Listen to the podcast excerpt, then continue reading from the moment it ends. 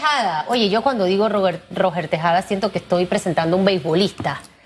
A un beisbolista así de las grandes ligas. Viceministro, ¿cómo está? ¿Cómo le va? Ojalá, ojalá, Susan. Buenos días, buenos días, Félix. Buenos días, hay, viceministro. Hay, un par de tejadas por allá, panameño. Veo, veo, veo, veo. Aparte de que usted también jugó béisbol, así que por ahí estoy cerca de la cosa. ¿Cómo le va? ¿Cómo amanece? Muy bien, bueno, Susan, muy bien. Ahí eh, haciendo un balance de acá de la reunión del día de ayer, el salario mínimo, en una reunión muy productiva. Eh, y bueno, empezando la jornada a ver los temas acá, los programas de, empleo. Tenemos una gira el día viernes en la provincia de Veraguas, en el área de Zona, para unas inserciones laborales que estamos realizando allá en provincias centrales eh, de los programas de empleo que, hemos lanzado, los nuevos programas de empleo que hemos lanzado acá en mi Interesante, pero vamos a empezar con esa reunión del día de ayer, el salario mínimo. Eh, la semana pasada o antepasada conversábamos con Elisa Suárez aquí de APEDE y básicamente una de las cosas que ella manifestaba era su preocupación de en este momento, justo después de pandemia, viceministro, empezar a hablar de tema de salario mínimo. Esta primera reunión que representa y, básicamente hacia dónde desean llevar el tema salario mínimo, eh, será discutido, aprobado para este año o pudiera eh, postergarse un par de meses debido a la situación de pandemia. Actualícenos un poquito. Sí, bueno, saludos a todo el equipo ECO, agradecer siempre por la oportunidad, por el espacio, saludos a todos los que nos escuchan, están pendientes a través de la pantalla. Eh, nosotros efectivamente ayer realizamos una reunión que fue muy productiva, eh, el tema es muy complejo, el tema es muy difícil de tocar en estos momentos, todavía no hemos terminado la pandemia, todavía están los hoteles, los restaurantes, muchas actividades económicas sufriendo, tratando de levantarse, recuperarse. Esto no ha sido como eh, apagar y prender la luz eh, y al día siguiente eh, hay luz, sino que esto es un proceso gradual, poco a poco. muchas empresas se han esforzado para salir adelante, los trabajadores de igual manera se han visto sacrificados por las suspensiones de los contratos. Ha habido un sacrificio, una cuota de cada uno, de cada, de cada sector, porque los trabajadores, las empresas tuvieron que cerrar sus puertas producto de los toques de queda, de las medidas sanitarias, tuvieron que disminuir aforos, mesas, sillas, muchas, muchas cosas han pasado. El, 2010, el 2020 definitivamente ha sido un año atípico y cuando preguntas qué esperamos qué proyectamos, nosotros, y es una pregunta interesante, Susan, porque si es un tema complejo y ayer se presentaron cifras preliminares del Ministerio de Economía y Finanzas eh, a, la, a, la, mesa de, a los actores del mundo del trabajo, el salario mínimo, que ven este tema del salario mínimo eh, obviamente los números mostraron preocupación eh, a todos los que estaban allí. Eh, sin embargo, existe de alguna manera información del MEF de que puede haber una proyección positiva para finales del otro año. Va, a haber, según las estimaciones de las,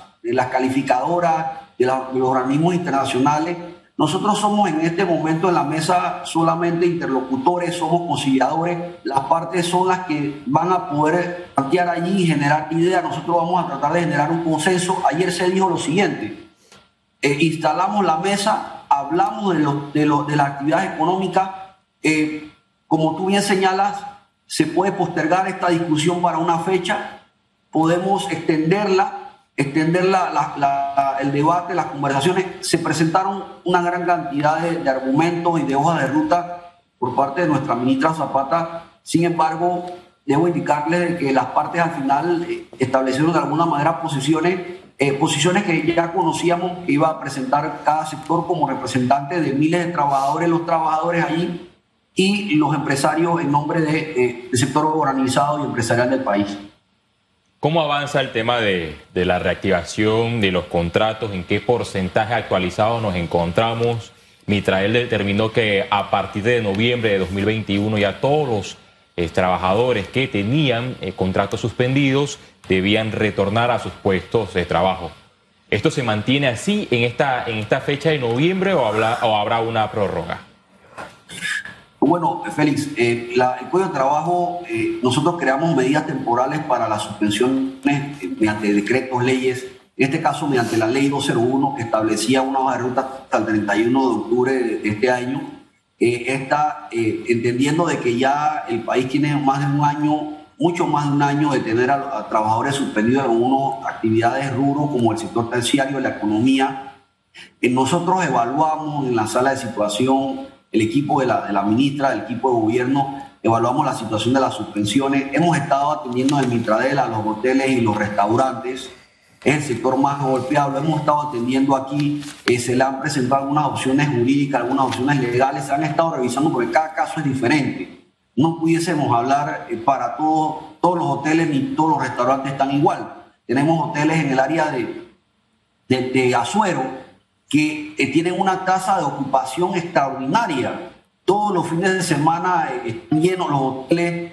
Tenemos restaurantes en la provincia de Chiriquí que todos los días eh, tienen clientes a 80%, clientela. O sea, no podríamos medir a todos con la misma vara. Eh, estamos atendiéndolos en el ministerio a estos dos sectores, a estas dos actividades económicas, pero para los demás casos, como tú bien has mencionado, se vence la suspensión. Tenemos en este momento 73% de reactivación y subiendo producto que ya las empresas saben que este es el último mes y ya están activando la mayor cantidad de los trabajadores pendientes.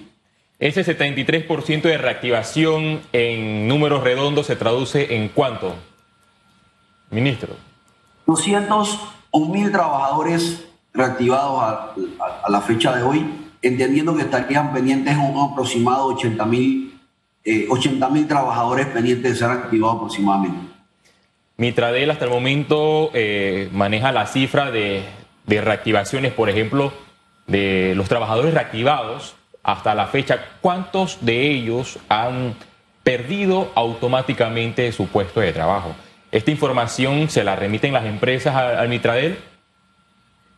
Sí, es correcto. Nosotros a través de las plataformas que lanzamos y que gestionamos, las plataformas digitales, que se lanzaron en el Ministerio de Trabajo establecieron un mecanismo de poder manejar la data y poder monitorear. Se estableció el Registro Nacional de Desempleo, se estableció una plataforma obligatoria para la empresa privada en el momento de que reactivaran y si luego suspendían o destituían o desvinculaban al trabajador, más bien eh, se tenía que reportar al Mitradel. Allí el 8% de los reactivados eh, ha sido desvinculado. El número no es un número que podamos decir que es un número alarmante, no es un número alto, un 8%.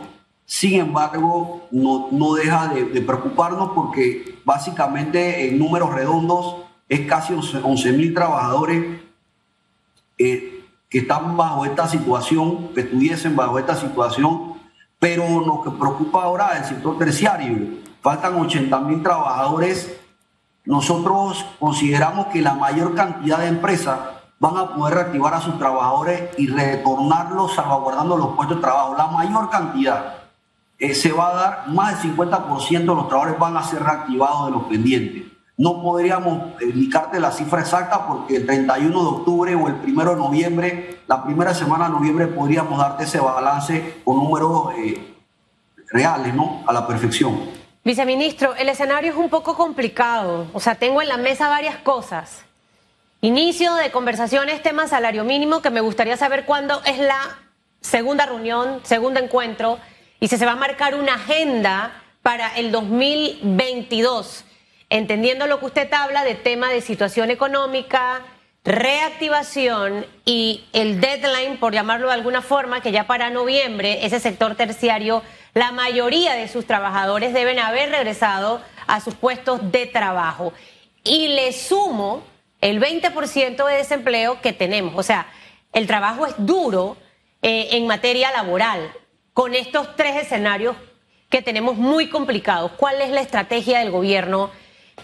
Consenso en tema salario mínimo, por ejemplo. Enfoquémonos en tres pilares para desarrollar la respuesta eh, por otro lado, el tema de reactivación para que puedan específicamente estas empresas del sector terciario poder regresar a esos trabajadores a laborar y cobrar completamente.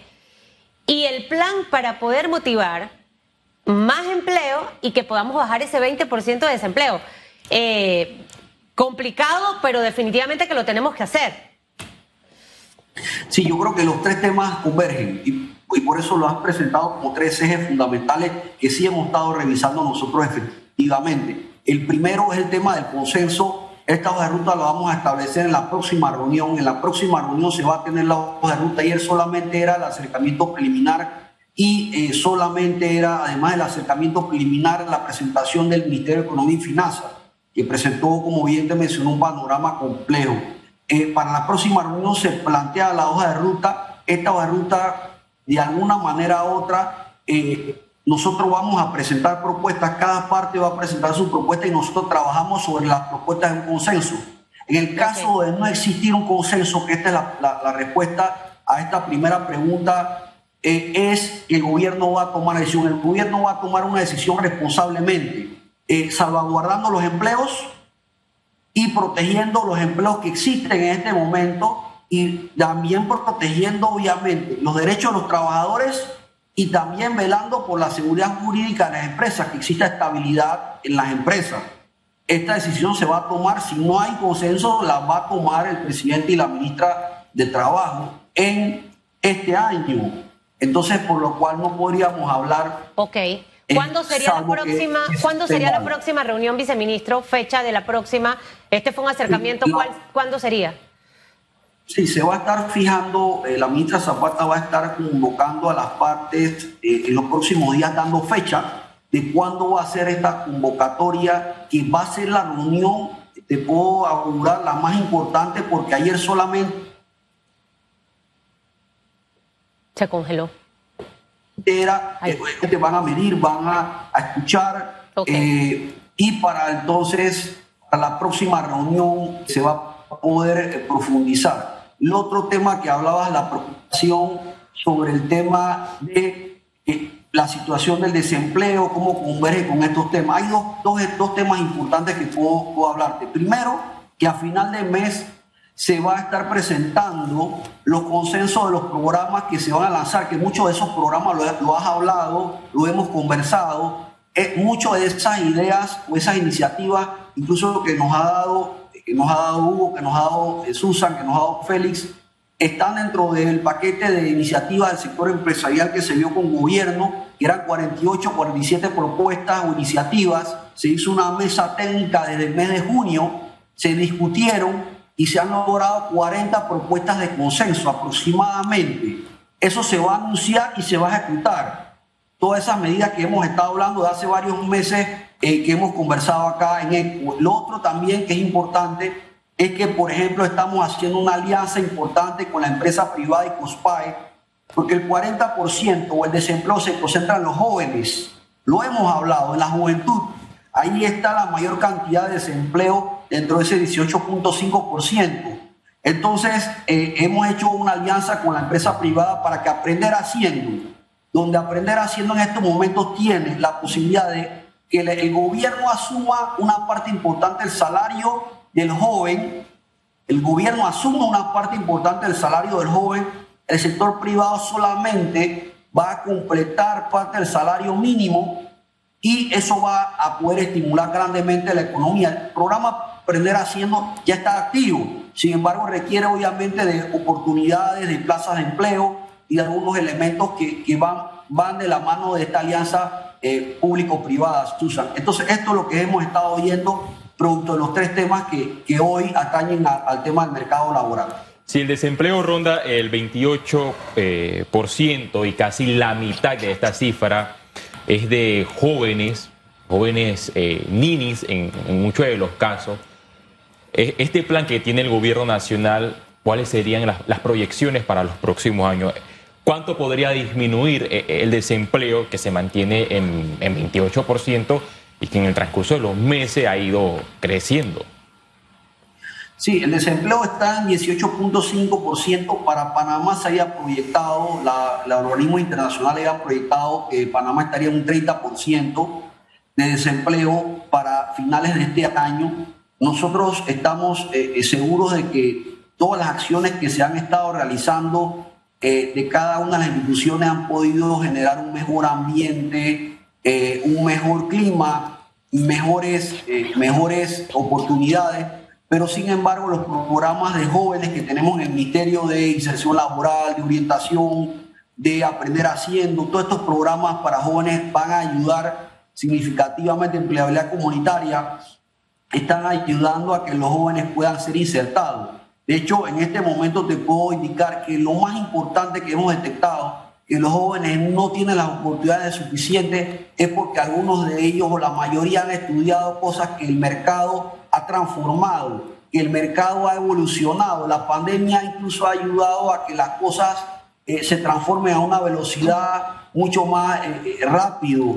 Entonces, de alguna manera hemos salido con el programa de orientación laboral a las escuelas y a las universidades a poder decirle a los jóvenes, jóvenes, esto es lo que el mercado laboral del país necesita, formación vocacional, formación técnica, gente profesional. Eh, eh, hemos estado acostumbrados a estudiar eh, abogacía, contabilidad, administración, algunas, algunas profesiones particulares en nuestro país, pero que de alguna manera la ciencia, la tecnología, la medicina, la logística, el tema portuario, el tema distribución, son las nuevas carreras del presente y del futuro para Panamá. Entonces hemos estado trabajando en esa reorientación y esa reinvención de los jóvenes para que puedan prepararse, adecuarse a las necesidades del mercado del país, no a lo que ya existe en este momento, que algunas actividades económicas no, hay, no tienen espacio, no hay espacio para, para esa formación, esa capacidad para las necesidades. Eso es lo que está pasando en este momento. Viceministro, ahí juega un papel fundamental el Ministerio de Educación. O sea, el, Estado también debe orientar mucho a nuestros jóvenes hacia dónde enfocar su futuro profesional, porque tristemente eh, tienden a irse por las carreras que usted acaba de mencionar. Ahora, este, esta proyección de desempleo, para mí, escuchar ese número es un poco preocupante y quisiera que usted me aclare un poco. La semana pasada conversamos con el señor Quevedo, él nos hablaba de un 20% que vamos a llegar de desempleo. Nosotros vamos a superar el 20% de desempleo en Panamá en los próximos meses, eso para que me lo pueda aclarar. Y lo segundo, de ese, ese porcentaje que hay de desempleo, eso representa qué cantidad de personas. Y en los próximos meses, van dos preguntas, esta la tercera, en los próximos meses, ¿cuáles son los proyectos que tienen? Y que me especifique, en este proyecto 40 mil personas van a ser empleadas, en este otro 70 mil, para ver si terminamos el año con algún número significativo e inicio del 2022. Tres cositas, proyección de desempleo, ¿dónde vamos a estar para el 2022? Porque ya 2021 prácticamente se está acabando. Segundo, eso en número de desempleo de personas, cuánto es y los proyectos que van a estar ustedes desarrollando, cuánta gente va a empezar a tener trabajo para ir bajando ese número total. Sí, el Observatorio Laboral ha estimado que las pensiones no deben superar el 20%, estamos en 18.5, no deben superar ese 20%. Eh, de igual manera, los analistas y economistas del sector empresarial, como René Quevedo y como otros economistas del sector trabajador, también lo han manifestado, coincide con la posición del Ministerio de Trabajo eh, organismos internacionales indicaron que debíamos estar en 30% si no se hacían las acciones necesarias y, pertinentes que nosotros hemos, se han gestionado del equipo de gobierno estas acciones con el liderazgo del presidente de la República, pero sí debo indicarte de que para el próximo año el escenario es distinto. Es distinto porque todavía no tenemos inmunidad comunitaria. Es distinto es para este año comparable porque apenas nos estamos recuperando. Hace pocos meses acaban de abrir restaurantes, comercios, almacenes, hace poco todavía. O sea que todavía el ambiente no es pleno para una reactivación. Estamos empezando el proceso apenas, por eso que hay que ser muy cuidadosos. El otro año el ambiente será distinto. Si las proyecciones son de bajada, las proyecciones para el otro año son de hacia un 15% en disminución. Ese es el escenario para el otro año y con las proyecciones de este año, Susan. 20%, 20%, 20 ¿cuánto representa en cantidad? Hablemos de números. Y 15%, 20% de desempleo, ¿cuántas personas son? Sí, 20% estaríamos hablando que estaría aproximadamente entre 350 mil, eh, estaría en un rango de 350 mil, 380 mil personas en desocupación. 15%. Entendiendo entendiendo que Panamá en el 2019 estaba en 150 mil. Okay. En el 2019, para el 2020 estaría, 2021 estaría entre 350 mil a 380 mil eh, que serían las cifras que han, se han proyectado. 15%, ministro, cantidad de personas, ¿cuánto sería? ¿Qué es lo que ustedes... ¿Cuánto sería? 15% estaría, estaría aproximadamente en 250 mil. Eh, 250 iría bajando. El próximo año iría bajando. Ahora, yo lo voy a ir ayudando para poder ir como eh, eh, eh, yendo al punto. Si vamos a estar entre 350 mil a 380 mil personas, quizás 2021, inicio del 2022, pero ya para el próximo año debemos alcanzar el 15% de desempleo, es decir, bajar ese 20 a 15, lo que sería un un total de 250 mil personas. ¿Cuáles son los planes que tienen ustedes, por ejemplo, de aquí a diciembre? Hábleme, de proyecto y cantidad de personas que puedan quedar contratadas. Hay que sembrar esperanza en ese que nos está escuchando y que nos está viendo. El primer trimestre del 2022, lo mismo, eh, proyectos significativos en donde vamos a empezar a disminuir ese número de 380 mil personas desempleadas en Panamá. Sí, lo primero que todo es que eh, nosotros con, responsabilidad vamos a esperar los números del Instituto Nacional de Estadística y Censo de Contraloría General, que es la que nos va a proporcionar los números a nosotros. Hemos estado haciendo acciones en estos momentos, ya hemos generado una cantidad de empleos importante a través de la habilidad comunitaria, de la ventanilla de oportunidades aquí ubicada en el Ministerio de Trabajo. Estos proyectos están ligados a proyectos de infraestructura pública. Unos de infraestructura pública y otros de empresas privadas. Son dos, nosotros somos intermediadores laborales insertamos. Nosotros tenemos para insertar de dos escenarios. El primero del sector público, producto de las obras del gobierno, y el otro del sector privado. Pero el sector privado obviamente está en una recuperación, por lo cual el proceso de inserción va a ser un poco lento en el sector privado, pero se está dando, se está dando, porque Susan, cuando hablamos de esperanza, yo te puedo hablar de un número importante que nos da esperanza. Hemos estado registrando, Susan, aquí en el ministerio, 18 mil contratos mensuales me preguntaba sobre números. 18 mil contratos mensuales. El año pasado, en enero, febrero y marzo, estábamos registrando 11 mil contratos. El año pasado, 11 mil, después eh, registramos 15 mil, lo más que habíamos registrado el año pasado. Este año, lo menos que hemos registrado de enero a la son 17 mil contratos. Es lo menos que hemos registrado. Esa cantidad es importantísima porque significa que a pesar de que estamos en una pandemia, en una recuperación, cuando un país registra más de 10.000 contratos mensuales, es un país que está en recuperación. Obviamente se ha, eh, se ha pedido la reinversión, como te, te, indiqué, la transformación para poder seguir en ese proceso de intermediación. Mira, vienen contratos, como te hablé en nuestra última entrevista, vienen proyectos como la línea, eh, la línea 3 del metro, la adhesión a la línea 2, viene el cuarto puente sobre el canal, la, la, carretera o la autopista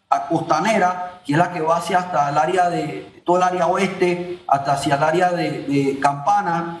Entonces, todos estos proyectos nos van a ayudar a nosotros a seguir insertando y seguir registrando contratos laborales en el ministerio. De hecho, Empleabilidad Comunitaria, que lanzamos este año, ha registrado ya casi a la fecha, ha superado la cifra de mil, de mil contratos registrados solamente con obras del Ministerio de Obras Públicas en esa, en esa alianza Mitradel y Ministerio de Obras Públicas. Entonces, todo esto mezclado con la inversión extranjera, hemos aprobado desde el gobierno nacional eh, empresas extranjeras que vienen a invertir a través de las leyes SEM y la ley EMA. Cada una de estas empresas está, cuando entra al país, indicando que va a tener de 500 a 1000 trabajadores. Cada una de estas empresas que está entrando al país Quiere decir que cada empresa que aprobamos va a tener de 500 a 1000 trabajadores ingresando a la República. tenemos que seguir continuando eh, atrayendo inversión extranjera. En estos momentos entendemos que el ministro de Comercio e Industria, Ramón Martínez, se encuentra en, una, en la exhibición más importante del mundo eh, de logística, de turismo y de comercio, con sede en, en Emiratos Árabes, en Dubái, donde se está buscando atraer mucha más inversión porque la inversión no solamente es traer dinero al país, sino es traer empleo. Eso es lo que necesita. Entonces, esto es, es el panorama del mercado laboral que a pesar de la pandemia, de los números que vimos antes, Susan, claro. es alentador. Es alentador porque Hay que ya tú ves que observamos la cantidad de contratos registrados. Es importante. Hay que meterle el acelerador al proyecto de la línea 3, a la adhesión de la línea 2 al cuarto puente sobre el canal de Panamá, Félix Antonio Chávez. La costanera. La, la costanera, pero expertos que hemos tenido aquí, viceministro, también nos han hablado mucho de pequeños proyectos, no grandes proyectos como este, que al final, por ejemplo, si el, el ministro de Obras Públicas le mete la mano Oiga, viceministro, mire, me deje estar chateando allá. Hoy inicia la. Que se me está pareciendo al Bori. Míreme, míreme, viceministro. Hoy inicia la, reactivación del Dorado, la calle, la calle de la el, El ministro de, de, el MOP dice que está tapando los huecos.